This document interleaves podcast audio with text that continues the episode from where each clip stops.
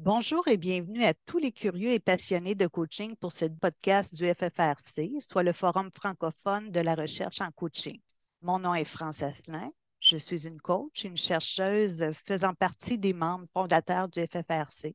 Aujourd'hui, je discute avec Marie-Gwen Castel-Girard, instigatrice avec Stéphane Coulier du FFRC.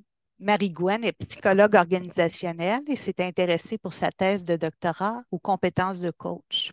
Marie-Gwen nous présente ici un article écrit par Ben Van Den Assam et Jonathan Passmore, paru en 2022 dans la revue scientifique Consulting Psychology Journal, dont je traduis le titre Comment les coachs expérimentés utilisent la pleine conscience dans la pratique et comment ils savent qu'elle est utile ou bénéfique?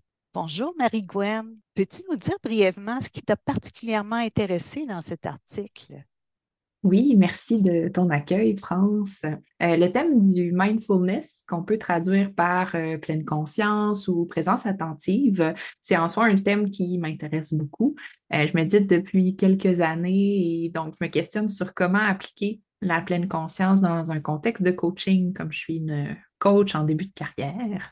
Euh, c'est justement ce dont traite cet article. On l'a choisi parce que euh, je trouve que c'est vraiment intéressant d'interroger les coachs sur leur compréhension et leur application du mindfulness euh, pendant des séances de coaching. Il y a quelques études qui ont été réalisées afin de tester l'efficacité d'intervention de coaching basée sur la pleine conscience, mais la capacité de pleine conscience des coachs, c'est un sujet qui a été peu étudié dans la recherche scientifique jusqu'à maintenant, à ma connaissance.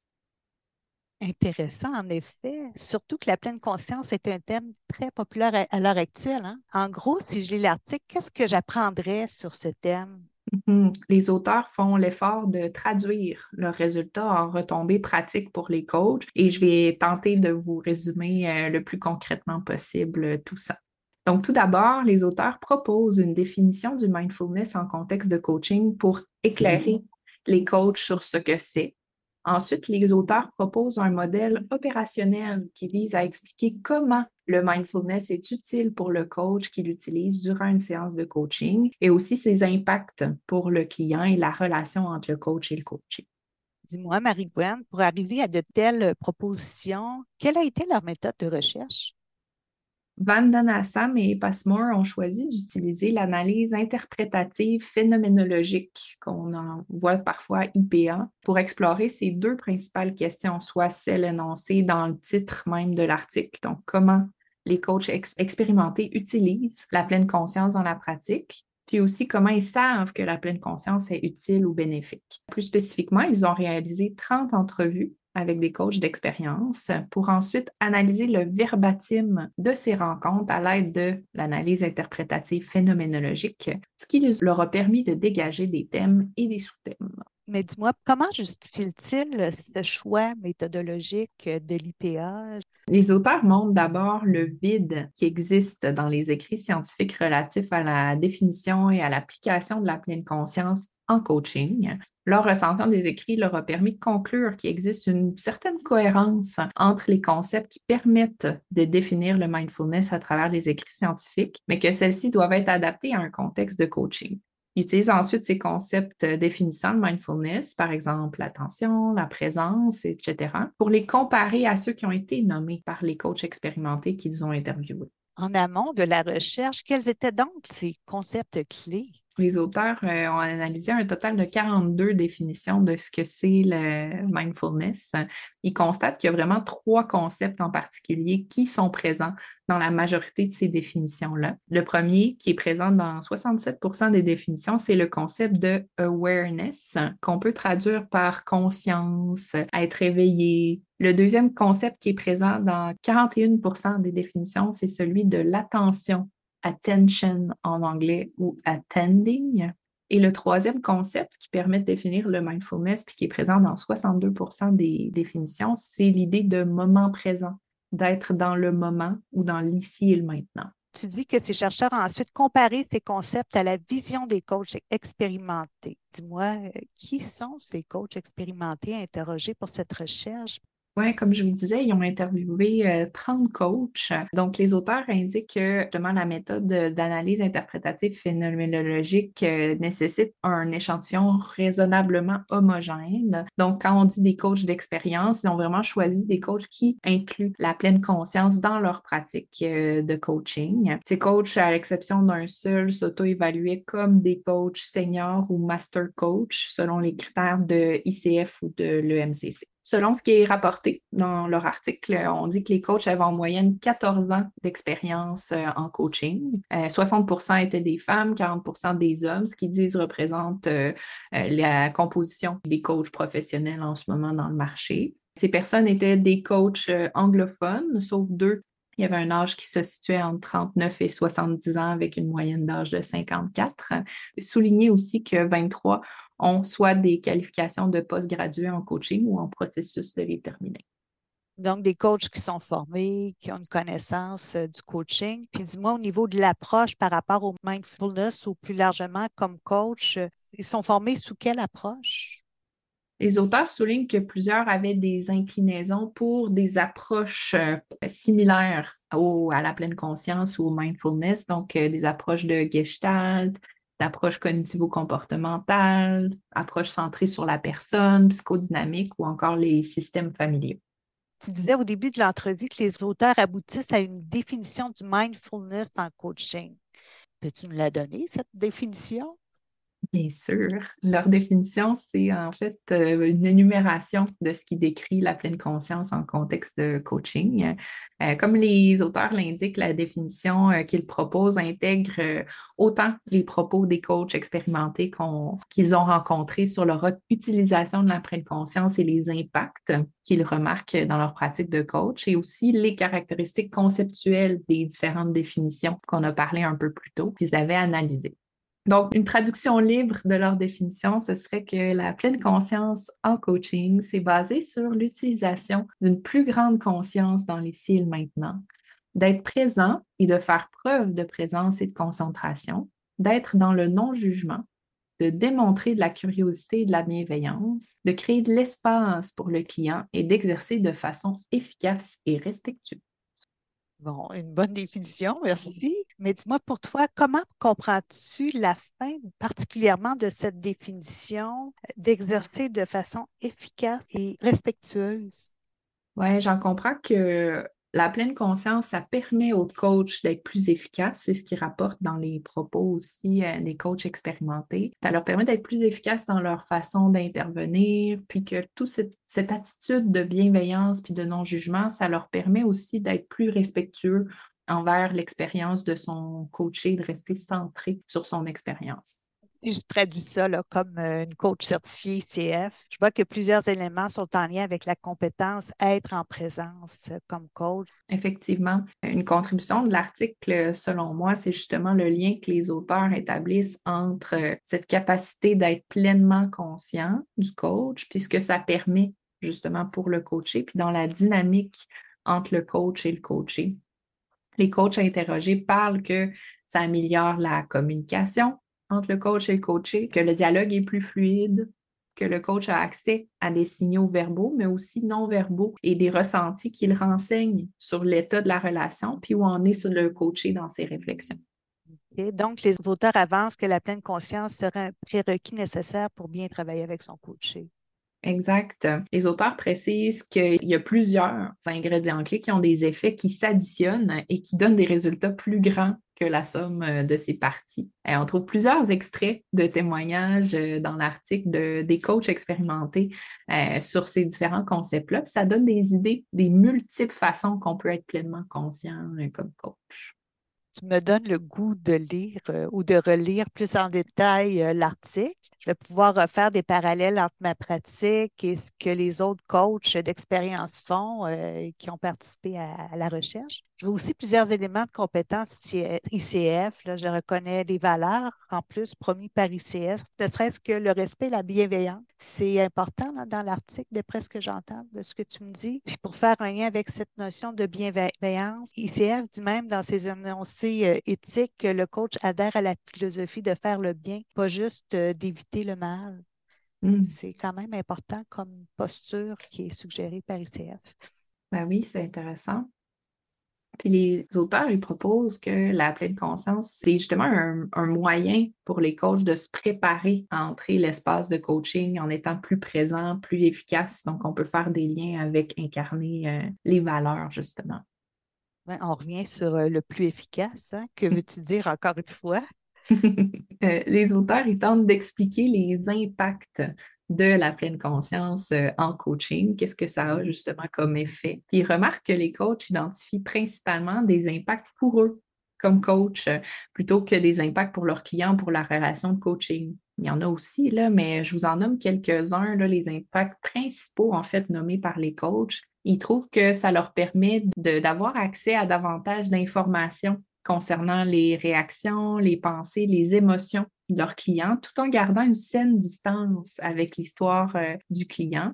Ça leur donne aussi accès à de l'information sur la dynamique entre le coach et le coaché en étant conscient de ce qui se passe. Donc, ça leur permet d'avoir une meilleure lecture du progrès du client, où est-ce qu'il en est dans son processus de changement, en étant conscient de son discours, de ses actions. Puis aussi, en étant présent, mais les coachs peuvent mieux gérer leurs propres réactions et impulsions. Ah, j'ai cette émotion-là qui monte. OK, est-ce que c'est utile dans l'espace de coaching? Non, je le mets de côté. Donc, ils remarquent qu'en revenant beaucoup au moment présent, là, ça a des positif sur leur façon d'être et euh, de faire du coaching. Avec ces derniers euh, éléments que tu viens de nommer, je, reconnais encore une fois la nouvelle compétence ICF qui est incarner un état d'esprit coaching. Cette compétence-là, euh, c'est une invitation à développer une aisance à rester centré sur le client en utilisant de façon consciente comme coach sa sensibilité, ses émotions par rapport à ce qui se passe pendant la rencontre. Les auteurs, du moins, expliquent-ils le processus ou encore comment ces coachs d'expérience manifestent cet état d'esprit, ce mindset de coach?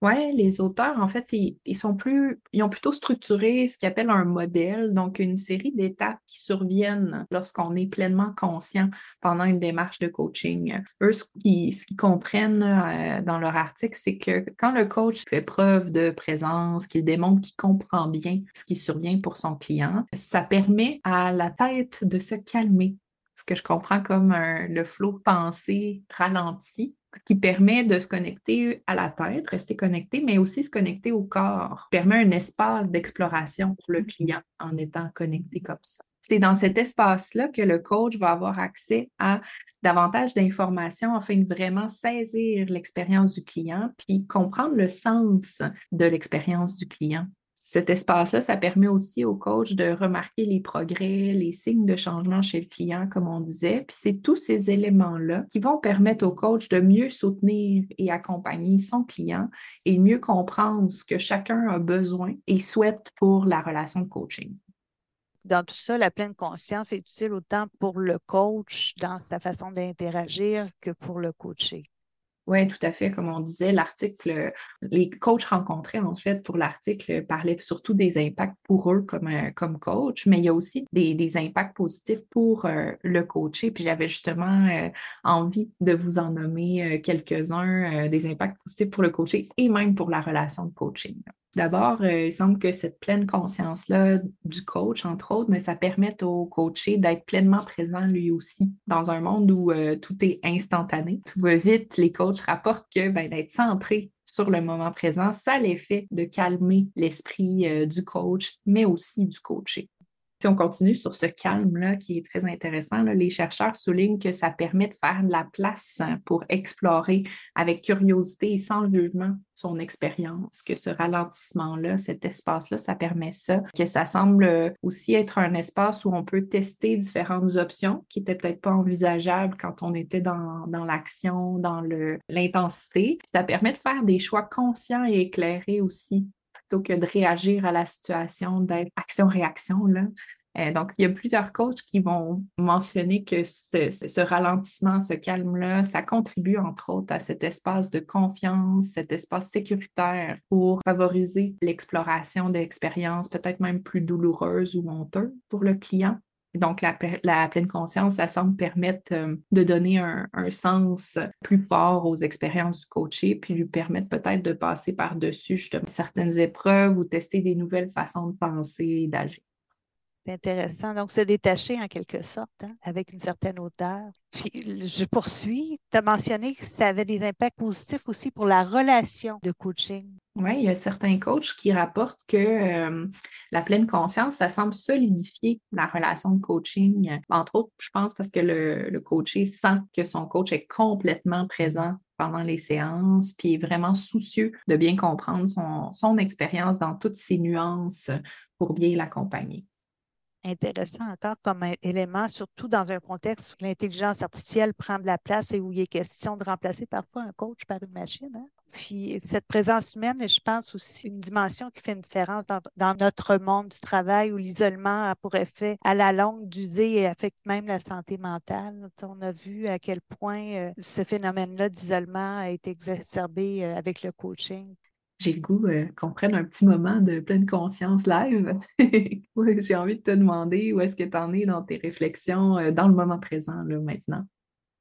Si je m'arrête là, pour euh, me faire une tête sur euh, les essentiels à retenir en lien avec la pleine conscience, que pour soutenir le client en toute conscience, c'est de lui manifester une compréhension empathique de ce qui est dit au fur et à mesure, d'ouvrir un accès qui est calme pour rendre propice la réflexion du coaché. ce calme-là, ça lui permet de toucher à des émotions tu parles de corps et de, tête, mais tout ça euh, entre en considération. Cet espace-là calme et favorable à l'identification d'informations utiles pour le processus coaching, utile au coaché pour lui-même, mais aussi utile au coach pour comprendre ce qui se passe pour le client. Reste que tout ça, ça ne dit pas comment les coachs font pour manifester cette sensibilité à soi et à l'autre et ce qui se passe dans l'action. Comment toi, tu vois ça? Une belle question. Puis l'article ne va pas aussi loin. Euh, c'est euh, un des premiers sur le sujet, donc qui permet de mettre en place une, fondation. Les prochains articles vont pouvoir construire sur euh, la définition qu'il propose et aller plus loin en s'intéressant un peu plus au, comment euh, que tu questionnes justement. Qu'est-ce que les, les, coachs conscients font en fait? C'est justement la question qui me reste après la lecture de l'article. Comment est-ce que moi, comme coach, je peux utiliser tous les ressentis, les émotions, les pensées que je vais remarquer en étant pleinement conscient Comment est-ce que je peux même les, manifester comme coach aussi dans une séance de coaching? J'aime ta question. Si certains auditeurs ont envie de partager leurs réflexions dans les commentaires hein, suite au podcast, nous serions curieuses de vous lire. D'ailleurs, ce que j'en pense, c'est une excellente façon d'apprendre que de s'arrêter, de réfléchir à ce qui s'est passé en nous et dans la relation suite à un coaching. Cela nous permet d'apprendre et de développer des stratégies à appliquer la prochaine fois. Oui, je pense que cet arrêt réflexif, si je peux l'appeler comme ça, il est essentiel pour développer euh, cette réflexivité dans l'action, d'être capable de s'adapter pendant la séance de coaching pendant que ça se passe dans le moment présent, justement. Ça me rappelle euh, une des conclusions euh, de ma thèse sur les compétences des coachs, où ce qui se dégageait, c'est ce qui était vraiment important pour le coach, c'est cette capacité qu'il a d'aller puiser dans un large éventail d'outils, de comportements, tu sais, comment il lit son environnement, en fait, puis comment, en fonction de sa lecture, qu'il décide consciemment est-ce que ça, c'est le bon outil pour le moment? Est-ce que c'est le bon comportement que je dois avoir? Est-ce que je suis dans la bonne attitude pour bien, euh, bien accompagner mon client? Donc, euh, c'est comme si l'article nomme comme ça d'ailleurs, que le mindfulness, c'est au-delà d'une technique ou d'un outil, c'est un art, c'est une capacité à choisir la bonne intervention euh, dans le contexte ça permet ces, ajustements-là en continu, ça permet de décider ce qui est utile quand c'est le temps de changer de direction peut-être dans la démarche de coaching, puis d'essayer quelque chose de nouveau. Tu dis la bonne intervention, mais aussi la bonne intention comme coach. Mm-hmm. À ce moment, je pense que la sagesse entre aussi en ligne euh, de compte. Qu'est-ce que je veux mettre de l'avant comme coach? Comment je prends soin de mon client dans cette euh, dynamique-là? Avant de terminer, quoi d'autre a attiré ton attention, Marie-Gwen? Oui, mon passage préféré de l'article, c'est, j'ai trouvé ça intéressant comme réflexion. Les auteurs, ils proposent que par euh, cette attitude de curiosité, d'observation, d'attention qu'on parle depuis tout à l'heure, le coach, devient un, un, exemple de ce que devrait être le coaching, c'est-à-dire un espace qui promeut l'apprentissage, le changement à travers le temps, plutôt que la recherche de solutions instantanées à des problèmes. Puis j'ai encore une question, évidemment. Les auteurs donnent-ils des trucs pour se développer et accroître cette capacité de travailler en pleine conscience? Bien, les auteurs amènent l'idée que je trouve intéressante que les coachs qu'ils ont rencontrés leur ont dit que la pleine conscience, c'est quelque chose qu'on doit expérimenter pour la comprendre. C'est pas seulement intellectuel. Euh, donc, euh, ça m'amène à peut-être t'inviter toi, mais aussi les auditeurs, à l'expérimenter, cette pleine conscience-là qu'on parle depuis euh, le début du podcast. des exemples de comment est-ce qu'on peut mettre en pratique la pleine conscience, ben, vous pouvez prendre quelques minutes aujourd'hui pour être pleinement conscient des bruits qui vous entourent, des sensations physiques présentes en ce moment. ça peut être même d'être pleinement conscient dans certaines de vos activités, Certains, beaucoup m'ont déjà dit euh, des marches en forêt, ça leur permet d'être vraiment connectés avec tous les, couleurs, les sensations, les odeurs qui y a autour d'eux. Ça peut être en méditant de façon formelle sur notre coussin de méditation. Euh, ça peut être en tricotant, pas. Donc, tous ces, ces gestes-là qu'on peut faire en étant euh, pleinement dans le moment présent, c'est peu importe votre moyen, en le saupoudrant dans votre quotidien, ça, c'est c'est une capacité qui est utile, je pense, euh, comme coach, mais même, euh, même au-delà de, seulement la profession de coach, euh, si vous voulez, mon avis. Merci pour ton avis. Puis j'accepte l'invitation. C'est une belle invitation. Merci encore, Marie-Gwen, pour ce partage. Je te dis à bientôt. Puis, pour les auditeurs qui veulent se référer directement au texte présenté aujourd'hui, vous trouverez la référence complète dans la description du podcast. Merci de votre écoute et de votre attention.